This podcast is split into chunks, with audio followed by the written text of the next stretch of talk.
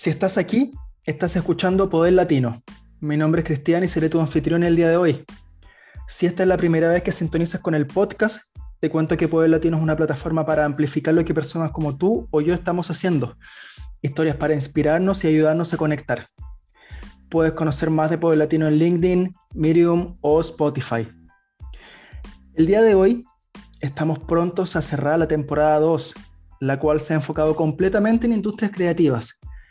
Durante estos 10 primeros episodios hemos conversado con magos, músicos, youtubers, cineastas, publicitarios creativos y también actores.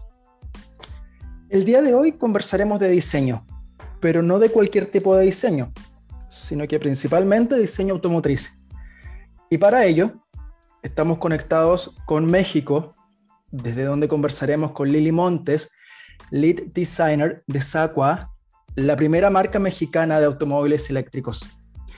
Sin más, bienvenida a Pueblo Latino, Lili. Un gusto tenerte acá. Hola, pues mucho gusto, Cristian, y gracias por la invitación. Eh, estoy muy emocionada también por transmitir todas mis emociones, mi pasión por los autos y pues todo lo que soy, ¿no? Muchas gracias por la invitación. Feliz, feliz de tenerte acá. Y les cuento un poco a la gente que nos está escuchando que con Lili conectamos antes de la llamada y, algo que me gustó mucho de ti también fue que conectamos en, en, en estas ganas de transmitir eh, algo positivo, de transmitir eh, lo que tú estás haciendo con la comunidad que escucha Poder Latino. Y eso creo que es algo que a, mí, que tengo la iniciativa de Poder Latino, y la gente que nos escucha, que nos lee, eh, nos conecta. Lili, como siempre, antes de llegar al presente e incluso antes de ir al futuro, nos gusta partir un poco por el pasado. ¿Nos puedes contar un poco, yo adelanté que estás en México, pero nos puedes contar un poco em, de ti, dónde creciste, dónde fueron tus años eh, formativos, de qué parte vienes? Claro que sí. Bueno, yo soy mexicana. Eh, estudié, tuve una, una, adolescencia un poco problemática porque tuve epilepsia, entonces pues todo se complicó en lo que es la preparatoria, ¿no? High school. Entiendo. Entonces se complicó un poco. Yo pues no sabía dónde ir porque sal, no, no pude terminar bien la preparatoria. Tenía que tomar clases tipo en línea, como la pandemia literal. Eh, tenía que, no podía asistir a clases. Entonces sí, me puso un poco triste porque no podía avanzar por parte de una enfermedad que tomaba medicinas y me tenía pues paralizada casi todo el día, ¿no? Imagínate, a los 17 años estar así es como un poco frustrante. Una edad crítica también, ¿no? Sí, aparte. Entonces, bueno, todo se me juntó. Y en ese, y en ese momento, en ese momento cuando estabas en este periodo difícil eh, y ya se acercaba el fin de la de, de high school, de la escuela, eh, ¿Cómo fue ese periodo? ¿Decidiste tomarte un tiempo, eh, qué sé yo, un año sabático? ¿Cómo funciona en México? ¿Tienen que dar un examen para entrar a la universidad? ¿Cómo fue ese momento desde que, desde que estabas terminando la escuela, que le hiciste quizá un poco remoto, un poco eh, con clases online, y el momento en que tuviste que, que, que escoger tu carrera profesional? ¿Qué pasó? ¿Quién te influyó? ¿Cómo tomaste esa decisión? Bueno, pues eh, primero no me desmayaba ¿no? en la escuela, entonces por esa misma razón no pude ya asistir. Ya eran como tres, cuatro desmayos en un día, era como ya demasiado. Entonces fue que dijeron, no, pues entonces haz la prepa abierta. Cuando, porque los profesores me mandaban las tareas, me mandaban correos y tenía que hacerlas, y tenía que enviarlo por correo y todo. Pero después dije, bueno, yo quiero seguir, yo quiero hacer, porque no quiero estar sentada todo el día, ¿no? O sea, yo quiero hacer algo. Y fue que decidí hacer la prepa abierta, que es pues en un año terminar los dos años, que, el año que estaba cursando más el año que me faltaba. Entonces... Y, si te puedo preguntar un poco cómo fue, cómo fue estudiar, entre comillas, sola, porque, a ver, creo que todo es, difícil, nadie está preparado para estudiar solo, ¿no? Tienes que tener automotivación, tienes que tener alguien que quizás te, te, obligue, entre comillas, a hacer la tarea, a leer el libro, a hacer los ejercicios. ¿Fue difícil? Muy, muy difícil, pero yo siempre he tenido esta, esta como autoayuda, porque yo decía, no, pues es que tengo que terminar, o sea, van a terminar mis compañeros y yo no, yo me voy a quedar atrás y voy a, ¿a qué hora voy a empezar la universidad? O sea, mis ganas de, fue lo que me levantaban, porque sí, te, te caes, ¿no? Cuando estás en casa con pastillas y acostado todo el día, entonces sí se fue difícil. ¿Y, qué, eh, ¿Y qué sacaste limpio de esa época? Porque estoy pensando en voz alta, pero creo que, no sé, la motivación, la estructura, la capacidad de ejecutar, ¿qué, qué sacaste limpio eh, con esos años en los cuales tuviste que eh, seguir la escuela desde la casa? Pues... ¿Qué cosas buenas sacaste de esa experiencia? Si, si puedo como cambiar un poco la pregunta. Pues las ganas de, de a pesar de que literal me tenían drogada todo el día porque las pastillas para para esa enfermedad te mantienen como dormido todo el día. Sí. Fueron las ganas de hacerlo, ¿no? Entonces esa experiencia fue de cómo tuve la fuerza de salir adelante, no lo sé aún, pero fueron las ganas de hacerlo y de seguir adelante, ¿no? Y cuando decidiste hacer este año en, este, la escuela con la cual decidiste terminar la, la preparatoria, ¿era presencial o también era desde la casa? cuando mezclaste los, dos años en uno? Era en casa, porque estudiabas en casa, te daban los libros y hacías nada más un examen. Eh, bueno, hacías dos exámenes y, y ya terminabas la, la, universidad, digo, la, la preparatoria, ¿no? Y en ese momento, en ese momento, ¿cómo funciona en México? ¿Tienes que dar una prueba para ingresar a la universidad? ¿Ya sabías lo que querías estudiar? No, después de, o sea, cuando terminas la preparatoria, te dan un papel, un documento, y de que ya terminaste y ya puedes aplicar a cualquier universidad y ya a un examen para ver si, si, entras, ¿no? Y ahí, en ese momento, ¿qué, querías hacer después? Tenía, querías estudiar, no querías quedarte rezagada en relación a tus amigos. Eh, ¿Cómo tomaste la decisión de, de, estudiar lo que estudiaste? ¿Quién te ayudó? ¿Tenías algún familiar que hubiese estudiado? Bueno, y cuéntanos también qué estudiaste. ¿Cómo fue ese momento? Porque es un momento clave, ¿no? Muchas veces eh, en bueno, no sé, si, no sé si en Latinoamérica, en nuestros países, pero por lo general nuestros papás siempre nos ponen como la, la tenemos el peso de escoger lo que vamos a hacer el resto de la vida y cuando tienes 17, 18, 19 años, es sumamente difícil, no todo el mundo sabe. Yo no sabía, por ejemplo. Entonces, por eso me gusta un poco escarbar en cómo tú tomaste la decisión de estudiar lo que estudiaste. Pues yo tampoco sabía, porque te digo que este año que eh, terminé la preparatoria, más la enfermedad, más que me decían que, que no podía hacer nada, que podía estar en casa, yo siempre quise, a los 17 años, de hecho, eh, ya calmándome un poco todo, con medicamentos y ya me sentía un poco bien, le dije a mi papá que me dejara ir a Inglaterra, ¿no? A Londres. Entonces ellos con mucho miedo me dijeron, no, pero es que como le dije, sí, es un curso de inglés, son tres meses y me quiero ir. Me dicen, no, pero ¿cómo? O sea, ellos con el miedo, obviamente. Claro. Pero pues yo les di esa calma de que todo iba a estar bien y de que cualquier cosa yo iba a tener ayuda con doctores y todo eso. Entonces, que no tuvieran miedo. Y me fui. Entonces, ese primer viaje que tuve, ese abrió mi, mi mundo, abrió mi mente, abrió mi todo. ¿no?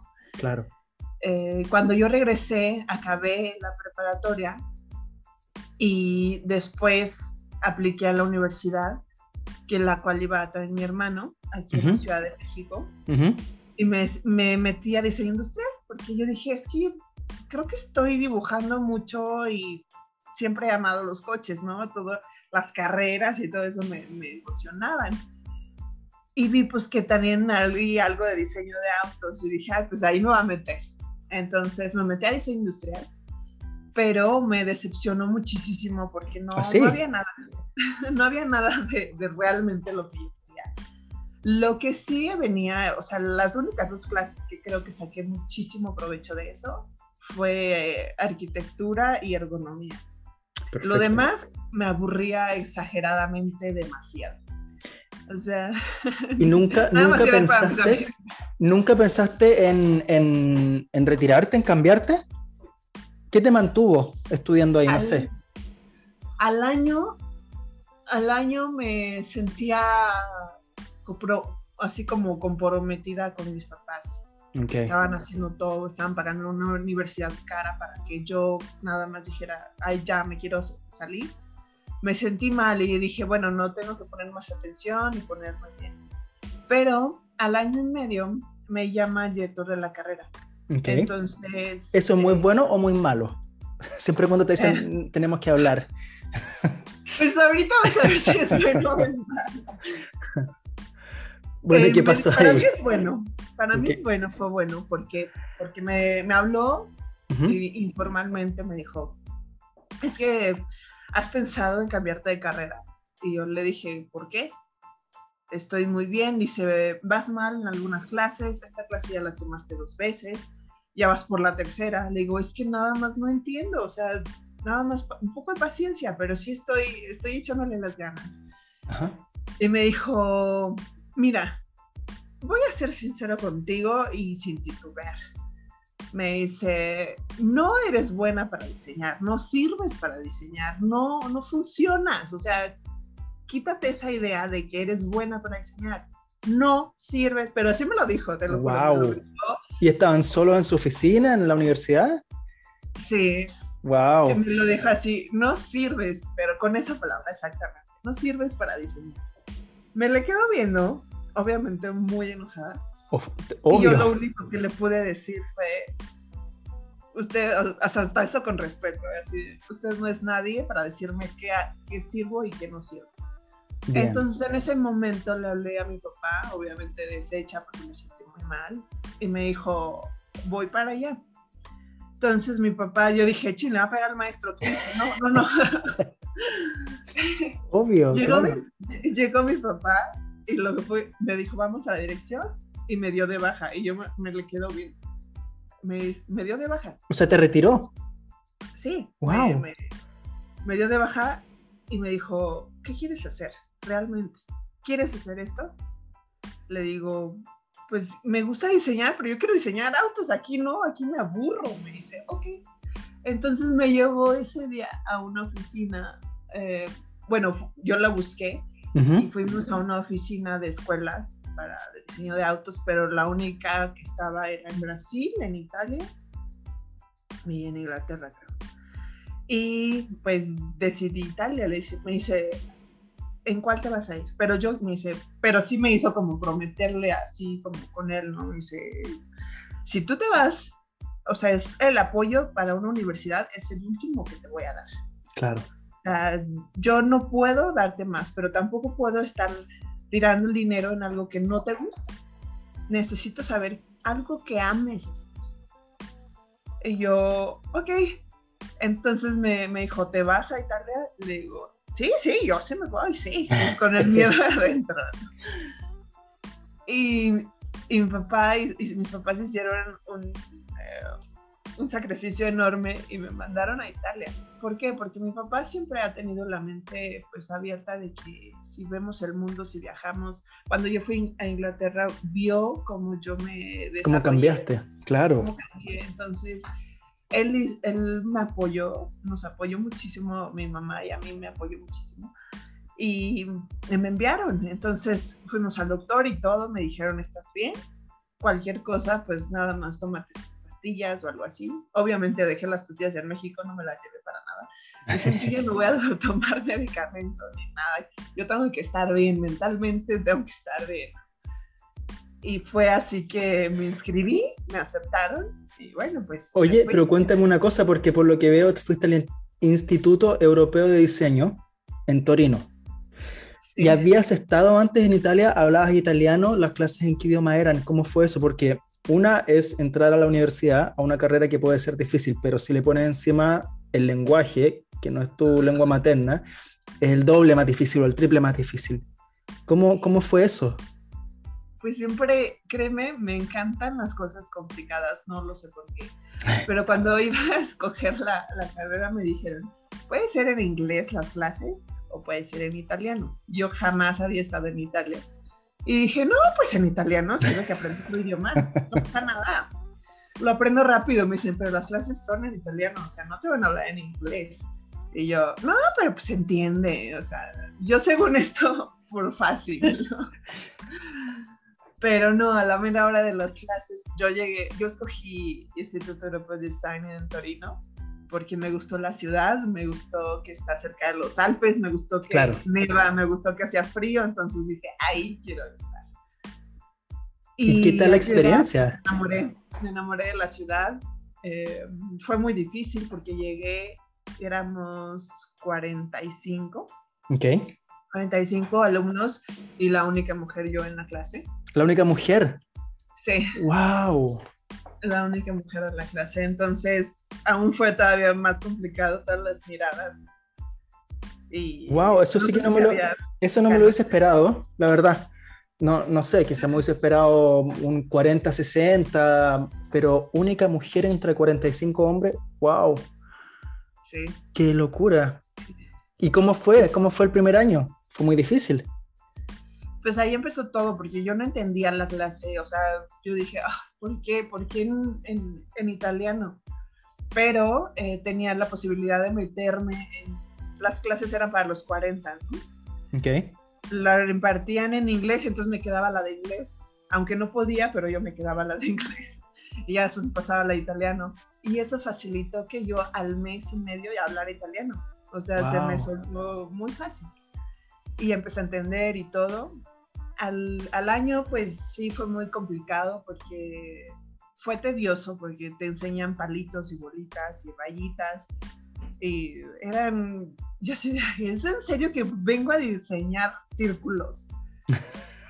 Y yo, pero hojas y hojas de líneas, líneas, líneas, porque un diseñador, pues no puedes, cuando tú haces una línea, la haces y, la, y sobrepasas la pluma muchas veces sobre la línea. Pero un diseñador, una línea recta tiene que ser de una. Claro. O una llanta tiene que ser el círculo de una o máximo dos, ¿no?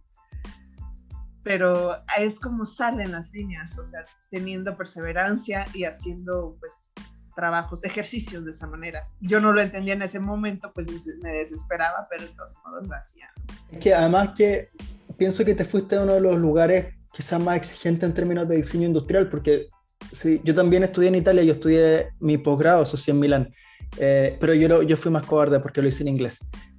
Este, pero, claro, yo me acuerdo una vez le pregunté a un profesor de, ay, que era profesor de innovación, y yo le pregunté por qué Italia tenía tanta, no sé, marcas como Ducati, marcas como, ¿cómo se llama? Luxótica, eh, la marca, todas las marcas de automóviles, pero también de comida. Y le decía cómo los italianos, siendo un país relativamente pequeño de 70 millones de personas, habían logrado conquistar mercados a nivel mundial. Y él me, él me dijo que, que a su parecer era porque los italianos se, se preocupaban mucho de estimular los sentidos. Y me encantó esa respuesta porque me dijo que al enfocarte en la calidad de la ejecución y en estimular el los sentidos del consumidor, el tacto, la visión, el olor, el sabor, terminaban al- al cautivarlos por ese lado, terminaban creando experiencias de consumo inolvidables. Me encantó. Y por eso ahora que tú cuentas que tuviste que hacer una línea mil veces, tuviste que hacer una circunferencia dos mil veces, claro, ese rigor es el que se hereda, no sé, de Leonardo da Vinci, me imagino, pero a lo que voy es que fuiste a, un- a la cuna de- del diseño. Yo no soy diseñador y quizás estoy hablando sin saber, pero lo- lo que estoy diciendo es lo que yo percibí, que te fuiste a meter realmente a uno de los mejores lugares, me imagino, del mundo para aprender a, a diseñar automóviles. Sí, más porque estaba la Fiat, la Pininfarina, todos los Claro. profesores son de ahí.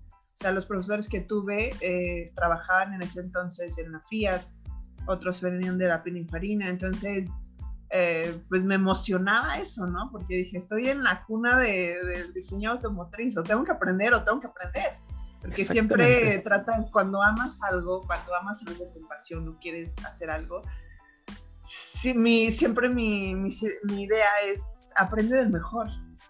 Ve, ve esa persona que admiras y aprende sobre de ella. O sea, de ahí vas a aprender y vas a mejorar. Entonces, por eso es que también elegí esa ciudad y esa escuela. Y sí, todos mis profesores pues eran súper, súper, súper estrictos. Eh, aunque dicen que no, me dicen, yo no, para nada. Le digo, claro que sí, hubiera tenido, te hubiera grabado en ese entonces y era súper mala onda. bueno, ¿y ahí qué pasa? Estudias tres años, terminas y en algún momento dijiste, mm, quizás aplico, voy a la Fiat, me quedo acá, vuelvo a México. ¿Qué pasó en ese momento?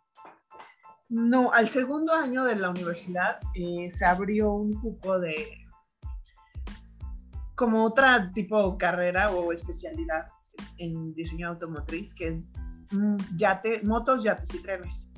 Okay. Entonces te podías pasar para allá.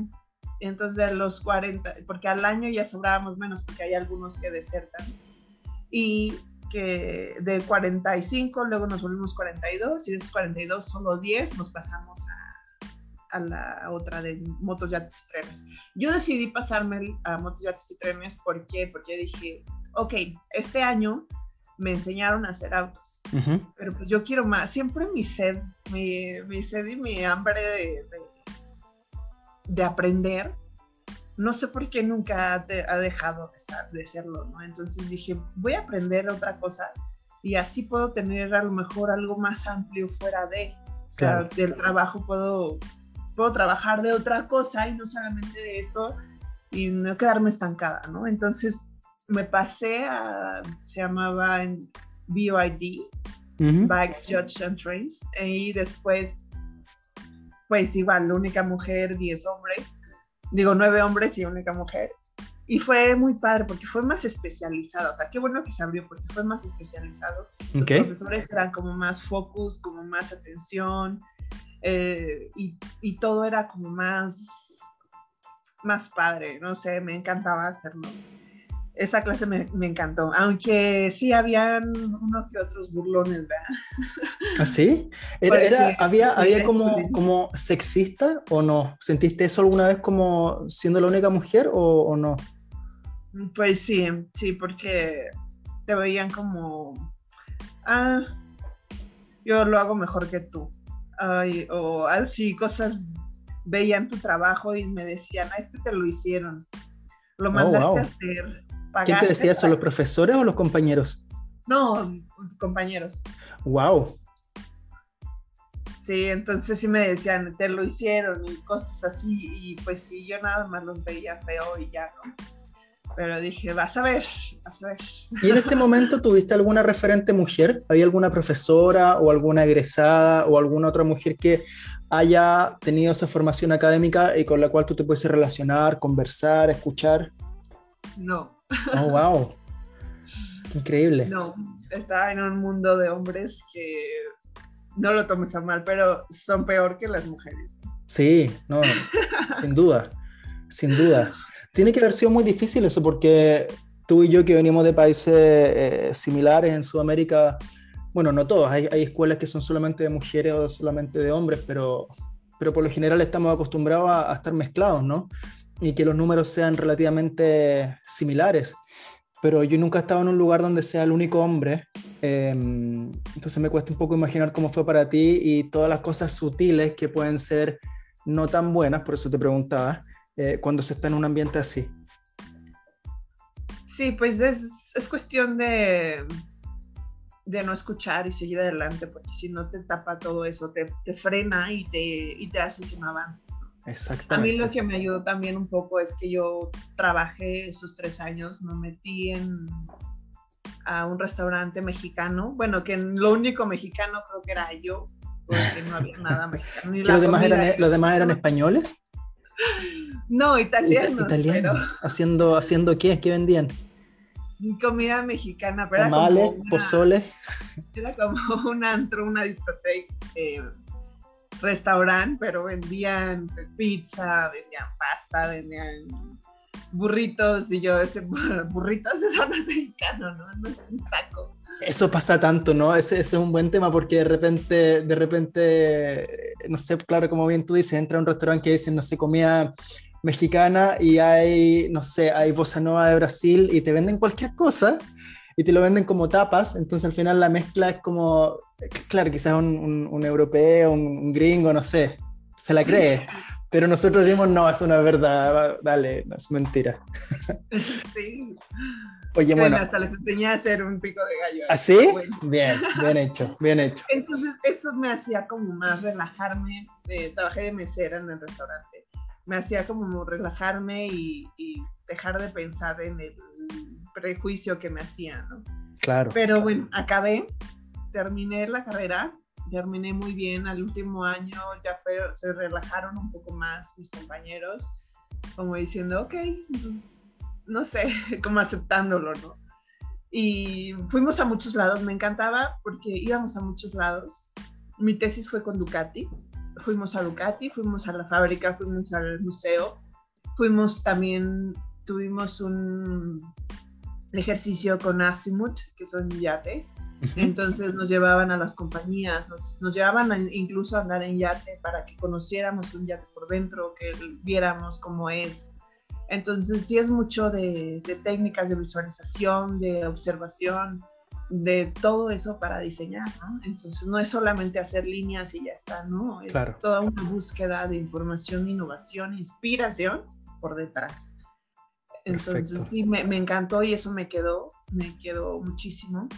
Yo terminé la carrera, de hecho tengo el video cuando, cuando me dan mi título y todo. Ah, sí. Padrísimo porque me aplaudieron mucho como si hubiera ganado algo. Pero fue muy, fue muy, padre, con mi familia y todo y eh, muy padre. Y cuando regresé, pues eh, en ese momento me llegó, me, me llegó como una inscripción, un correo de que me podía escribir a moda. Okay. Entonces me agarró eso de moda, empecé a diseñar bolsos y no sé, como que me gustaba, como que ese lado femenino salió por algún lado y salió. Y me metí a un, a un máster que estaban dando con una beca, la revista El, y me metí a estudiar fashion por un año y medio. ¿En Italia? No, no, no, ya en México. Ya en México, perfecto. Me regresé porque empezó como la recesión en Italia, empezó bajo ah, claro. no había nada, estaba súper triste. Eh, empezó todo como muy a decaer, entonces fue que dije, bueno, me regreso y pues me paro un poco y veo qué, voy a hacer, porque también terminas de la universidad y no sabes qué vas a hacer. Exactamente. O, quieres aplicar, pero pues nadie te, te habla, entonces sí es un poco también frustrante empecé a diseñar, te digo, estudié fashion y empecé a, observar materiales, eh, porque eso no me lo dieron en la carrera, porque como terminé con motos, la parte de los autos pues es algo eso, ¿no? Entonces no vi los que es la calidad de materiales, los plásticos, eso no lo vi. Entonces pues decidí hacer, hacer la fashion y ahí lo aprendí. Entonces, varias cosas de las que yo ya tengo experiencia las aprendí en el camino de la vida, no tanto en, la universidad. Yo acabé eh, fashion y creé mi, empecé a crear mi, mi marca de bolsos, mi marca ah. de bolsos y accesorios. Eh, empecé a construirlos yo misma de piel y de material sintético y saqué cinco colecciones, ¿no? Entonces, me metí de lleno a mi marca que empecé a pues, ofrecerlas, me fui a España, mis exposiciones, lo vendí en Texas, o sea, me, me moví, me moví muchísimo. ¿Y sola? Sí. ¿Estabas sola en ese momento o, estabas empleando gente? ¿Tenías un, grupo pequeño de gente? ¿Cómo fue ese periodo de emprendedora? No, sola. Sola y con, en ese entonces era mi novio me ayudó muchísimo y nos metimos de lleno a hacerlo. Porque si es caro hacer una marca, pues sí es muy es caro y conlleva pues tiempo. Y mira, te pregunto desde la ignorancia, pero México tiene, es fuerte con marcas locales, ¿cómo es el mercado? ¿Te costó entrar? Eh, ¿hay, hay, hay, marcas mexicanas de bolsos o de ropa fuertes? No, no lo sé, ¿cómo, cómo es? Pues a mi modo de vista, sí hay muchas marcas y sí hay muchas marcas buenas, pero las marcas mexicanas suelen ser muy caras. Ok. Entonces también conlleva, conlleva pues invertir demasiado en una marca. Exactamente. no podía yo en ese instante pues ponerlo, ¿no? Después de algunos años, mmm, me dije, pues puse una tienda, puse una tienda en, en Ixtapas y Guatanejo. Es playa, cerca de Acapulco. Ah, ok. Entonces es, un, es una ciudad pequeña, pero es muy bonita. Y ahí la puse en la tienda. Empecé a ver cómo se movía, se movía la ropa, porque también diseñaba vestidos. Pero había algo en mí que no estaba como de todo feliz, ¿sabes? Como que, ok, hice un negocio, pero un negocio que iba muy lento, la verdad, porque pues la moda en México gana más el fast fashion, que es del H&M. Exactamente. Forever 21. Sara, todas esas tiendas rápidas, sí. Que, que como emprendedores es muy complicado porque la gente te ve como emprendedor y quiere todo pues casi regalado. Exactamente, sí, es un buen punto. Es, es, muy, muy, muy difícil. Bueno, para mí fue demasiado complicado y me desesperé. Entonces llegué al momento de la desesperación que yo dije, no, a ver, eh, tú estudiaste diseño de autos y ya estás aquí, o sea, ¿qué pasa, no? Y dije, bueno, voy a poner un poco en stand-by mi marca para para ver qué quiero, porque llegué en ese instante en el que no sabía qué quería, en el que no sabía, esta, me perdí, realmente me perdí. Claro. Un poco porque dejé de hacer lo que amo solamente por tener un negocio que pues más o menos iba bien, ¿no? Entonces dije, no, no. Y metí mi currículum eh, para trabajar como freelance y me tomaron en Polarity Bikes en la India y empecé a trabajar con él, eh, con esta marca que ahorita ya va a llegar creo que a Sudamérica. ¿Cómo se llama? Polarity Bikes. Polarity Bikes, ok. Y de la India te, te contacté, empezaste a trabajar. Increíble. Empecé a trabajar como freelance, eh, haciendo 3D de, de las motos, de las bicis. Entonces empecé a hacer 3D y dije, wow, es que esto me apasiona, o sea, realmente me apasiona. No es de que estoy tirando la toalla con el negocio, simplemente que, que me apasiona lo que, lo que quiero hacer, ¿no? Y, y en ese instante mi meta cambió totalmente. Entonces cerré la tienda y, y, tengo, tengo todos los papeles, tengo todo, pero dije, en un momento de mi vida la volveré a abrir, pero tal vez en este instante tengo que hacer otro paso. Y dije, ok, los cambios son buenos, ¿sabes? A veces en tu vida los cambios suelen traer beneficios para tu salud mental. sí, exactamente. Y el poder hacer lo que amas. Entonces fue que dije, bueno, con Polarity Bikes trabajé, y luego trabajé en otra empresa haciendo empaques. Ajá. Y cuando cierro la marca, yo ya estaba casada y me dije, le dije, ¿sabes qué? Vamos vámonos a China.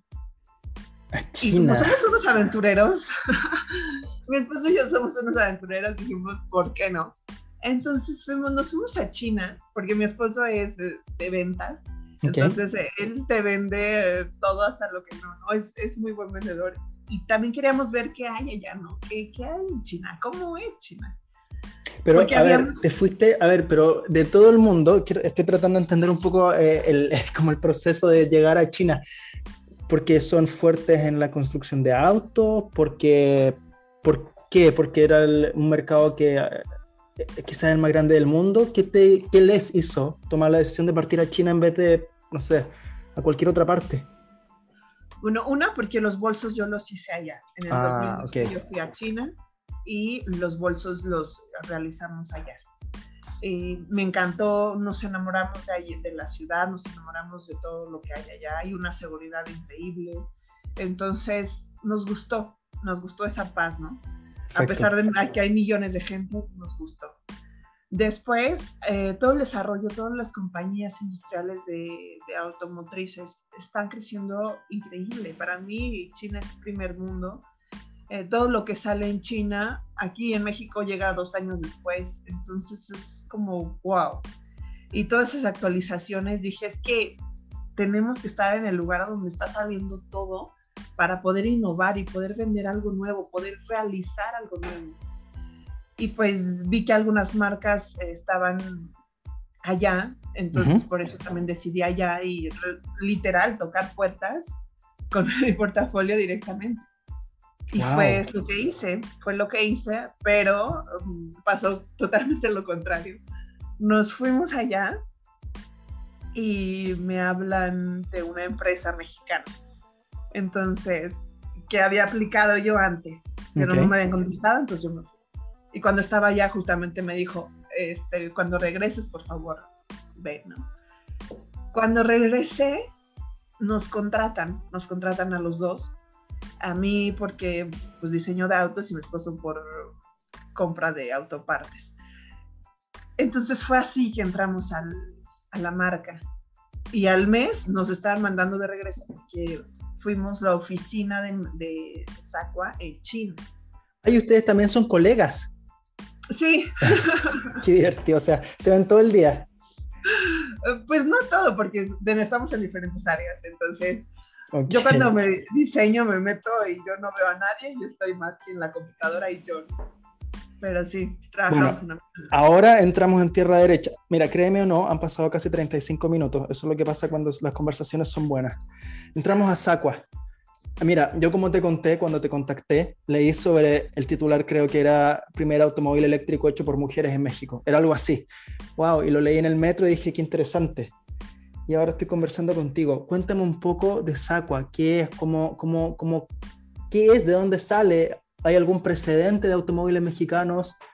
Cuéntame un poco de eso, me interesa mucho. No, cuando yo llegué a Zappa fue muy interesante porque yo dije, wow, ¿es en serio que estoy aquí? Yo ni siquiera me la creía, ¿no? Yo entro ahí igual en un mundo de hombres donde todo estaba cambiando, porque yo entro y las que construían las baterías eran mujeres. Eh, las que mm, armaban todo el auto, mujeres. O sea, mm, y fue impresionante porque dije, wow, ya no me siento fuera de lugar, que, ni me sentía, ¿eh? yo, sí, yo sí hay puros hombres, soy parte de ellos, yo tampoco me, como que me excluyo, o sea, yo me hago parte de. Pero al ver mujeres es como más padre, porque dices, somos ya más mujeres en, este, en esta industria automotriz y es increíble el interés y también que nos abran las puertas, ¿no? Porque no en muchos lugares te abren las puertas más porque eres mujer, te las cierran. Entonces aquí no, aquí es diferente. Nos abrieron, me abrieron las puertas y cuando fui me hice amigas de, de todas eh, y dije, wow, es que estoy, hasta tengo una foto con, con ellas, eh, de hecho en LinkedIn, tengo una foto con ellas donde están, estaban armando un coche y le digo, es que quiero una foto con ustedes porque, no sé, como que soy su fan. y cuando entramos a Sacua, bueno, entró a Sacua y fue todo nuevo, todo, todo nuevo, porque obviamente de estar diseñando bolsos y nada más trabajando como freelance de motos, pues hacer coches, dije, no voy a poder, no voy a poder, pero seguí las, las bases de mi, tengo un amigo que que está súper loco. Y me dice él, haz las cosas y cuando se te presente una oportunidad, hazlo. Y si no sabes hacerlo, di que sí y después lo lees o lo buscas y te interesas en hacerlo. Pero si una, una oportunidad la pierdes y dices, no, no sé hacerlo, ¿a qué vas, no? Exactamente, estoy de acuerdo con el loco tu amigo. Arriesgate. Sí, sí, sí, seguro. Seguro y darlo todo. Y entonces dije, pues le voy a seguir la onda y le voy a dar todo, ¿no? Porque me dijeron que se había hecho coches. Realmente antes, pues no había hecho coches, había hecho motos, sí. Soy fanática de las motos y mi moto de Ducati es mi, mi máximo. Pero al hacer coches, al meterme en este mundo de cuatro ruedas, fue algo maravilloso porque explotó mi mente, explotó mi, mi creatividad. Eh, empecé a ser parte del equipo, me empezaron a, pues, a ser parte de, pero justo cuando todo iba bien, viento en popa, yo trabajaba en la oficina, pero de China, okay. digamos en China, y trabajaba diseñando, buscando materiales, me iba a todas las expos de autos que, que habidas y por haber en China. Cada mes hay algo nuevo, cada mes me iba a Shanghai, me iba a Guangzhou, me iba a Chengdu, me iba a Beijing. Yo viajé por toda China, pero para las expos, porque todo lo que hay ahí es información que funciona. Te vendían materiales, nuevos materiales de, de autos, los nuevos colores, nuevos eh, por dentro, las pieles o las telas que hay. Entonces, toda esa, toda esa información la aspiras. Yo que estaba haciendo en ese instante, yo estaba haciendo el trabajo de un diseñador de interiores de color eh, material, de color and trim, de los que se encargan en los colores y materiales del coche. Entonces estaba realmente eh, empapándome de todas las áreas. Y fue lo que hice. Dije, wow, toda esta información para mí vale oro y tengo, de hecho, hasta tengo aquí muestras de, de lo que es el, de qué, de qué, de qué, ¿cómo se llama? Eh, de qué, ah, de qué grosor quieres las, por ejemplo, de qué grosor es la cajuela, de qué grosor es la puerta, de qué grosor es el cofre. Increíble, increíble eso, increíble eso, porque por ejemplo, mira, yo ni siquiera manejo, imagínate, y porque cuando, cuando me subo a un auto, ¿cierto? Eh, no pienso en nada de eso, es como todo es, es obvio, claro, pero cuando tú empiezas a, describir un poco el grosor de la cajuela, el grosor del asiento, de, de, la palanca de cambios, qué sé yo, hay tanto, tanto, tanto pensamiento por atrás que es increíble porque nosotros como usuarios llegamos, nos sentamos y nos vamos. Pero es primera vez que me toca conversar con alguien así que tiene que lidiar con todas estas cosas. Lili, ¿me puedes contar un poco qué tipo de profesionales forman el equipo que construye un auto? Pues ingenieros, em, mecánicos, em, este, soldadores, tienen un nombre en especial, pero yo le digo soldadores, por eso son increíbles. Em, las, las, mujeres también que están aparte de, están, ¿cómo se llama? En, la parte de atrás para todas las partes de, piezas y todo eso. Se encargan ellas. Hay otras que están armando las baterías. Em, por ahorita, pues la compañía realmente no es gigante. La compañía tiene 10 años y se empezaron a los coches llegaron aquí a México porque era una marca francesa, se compró, pero todo se cambió. O sea, todo se, empezó aquí a cambiar las piezas, a cambiar la parte de afuera, entonces todo se cambió. Al comprarse y venirse para acá, bueno, se le pusieron el nombre Zapa gracias al, al pájaro de Moctezuma. Ah, perfecto. Ajá. Zapa significa es un pájaro que traía que era como de Moctezuma, ¿no? Y disculpa que te interrumpa, pero ¿hay algún precedente de automóviles mexicanos? Ustedes están siendo pioneros en todo aspecto? Porque la verdad no lo sé. Hay una marca que se llama Bull, pero ellos hacen más deportivo. Ah, ok. O sea, o sea, están siendo pioneras o pioneros, no solamente en la manufactura de un automóvil mexicano, sino también eléctrico. Sí. Qué increíble. Qué increíble historia. Y eh, bueno, el tiempo vuela, eso es lo peor. Si pudiésemos hablar dos horas, yo te prometo que me quedo, pero cuéntame, cuéntame, un poco más sobre lo que viene en Sacua, sobre cómo tu, tu rol como lead designer ha evolucionado. Em, mira, lamentablemente creo que ya vamos en la recta final, pero cuenta, cuéntanos un poco más de eso, cómo han, cómo han sido estos, estos tres años y fracción, qué, qué viene para el futuro, dónde la gente puede conocer un poco más de Sacua y de tu trabajo. Bueno, para el futuro vienen varios, vienen camionetas, vienen coches, que estos tres años he trabajado en, ello, porque ha sido complicado después de en la pandemia. Hicimos, de hecho, hice en mi casa un prototipo en clay, que es una, arcilla. En arcilla, sí. Lo hice, sí, y lo hice, pues un modelo, un prototipo en tamaño real. Entonces, todo en eso he trabajado. He trabajado ¿Sola? ¿A mano? Sí. ¡Wow! Entonces he trabajado en eso, en nuevas ideas, nuevos prototipos, nuevos, eh, nuevos materiales. En todo eso he trabajado en estos tres años y espero en los próximos que salgan pues ya a la luz. Pero eso, eso es el futuro.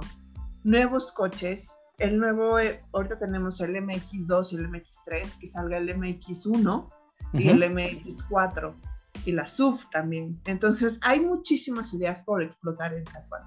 Ahorita realmente estamos, estamos saliendo a la luz, eh, nos está conociendo el mundo, pero estamos sobre la línea eléctrica y de ahí no nos paramos, ¿no? Y también esta idea de que tenemos mujeres detrás, no solo mujeres, también hombres muy valiosos como los ingenieros, los eh, mecánicos, porque también a veces se sienten como desplazados, pero son parte, todas las mujeres y los hombres somos parte muy importante del armamento de este coche y de estas nuevas ideas que hay, habrá en ¿no? Entonces, lo que viene es más potente porque ahorita se está dando a conocer padrísimo la marca, estamos subiendo muchísimo y pues también ver muchos Sacuas por la calle de México. ¿Y te ha pasado ya? Me imagino, cómo debe ser la primera vez que veas un Sacua eh, por la calle. ¿Te ha pasado eso? Sí, pero o sea, el diseño que hay ahorita, este yo no lo diseño. Yo diseño, yo estoy diseñando los nuevos modelos. Sí, sí, sí, sí, pero, pero, pero Sacua ya está no solamente en producción, ¿ya está en la calle? Ya, ya, ya hay muchísimos. Wow. Hay muchísimos. ¿Y se venden en todo México o, se pueden adquirir, no sé, en las ciudades principales? ¿Cómo funciona?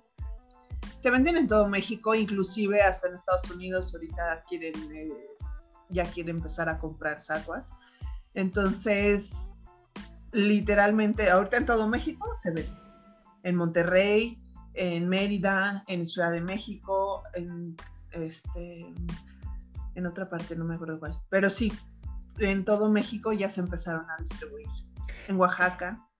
Y em, lo otro que te quería preguntar, porque para, para, mí es una conversación muy interesante, quería preguntarte para la gente que está en México si tu equipo está contratando, si están creciendo, si alguien que está estudiando diseño, eh, como te decía, que está escuchando el podcast o que en algún momento va a leer la historia eh, y le gustaría saber, yo la verdad no sé, sé muchas marcas de habla hispana de automóviles.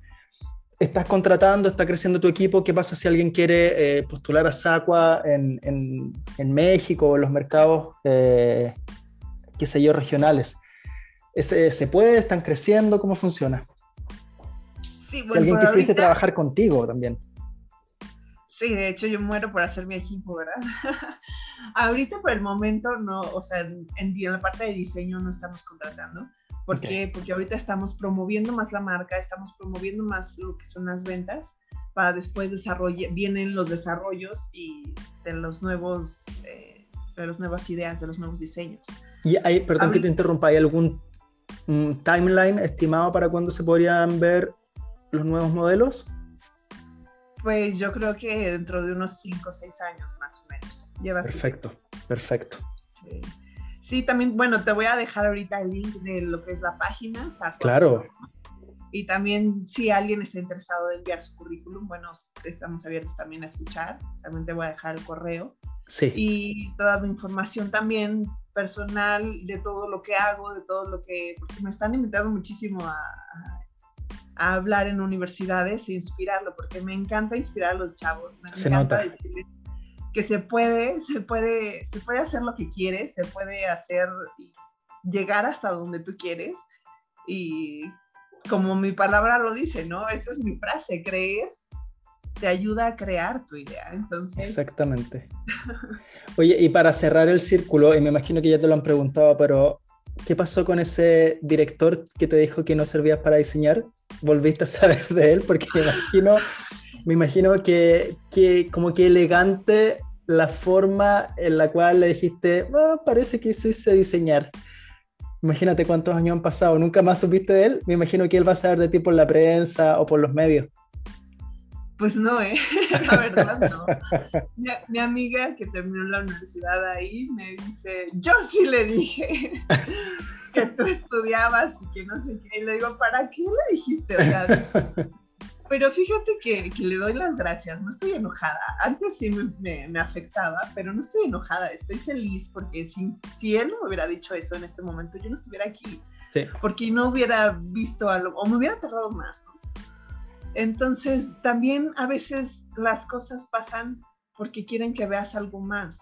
Claro. Y si te algo malo te está pasando o alguien te está diciendo, te están corriendo de tu trabajo o algo así, es porque hay algo mejor allá afuera Entonces, pues yo le doy las gracias y créeme que si lo viera le, le diría gracias, O sea, no le tengo rencor ni... Y, compre, y compre un sacua.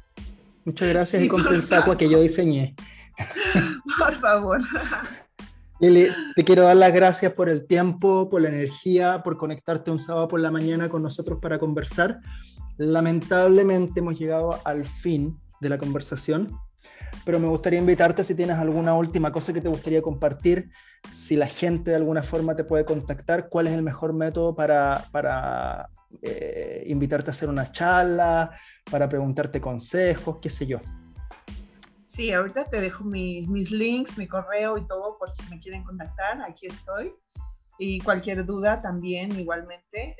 ahorita también estoy incluso estudiando clases en una MAD Studio se llama. Eh, clases de diseño de autos en una, en una academia mexicana. Entonces también es muy padre impartir clases.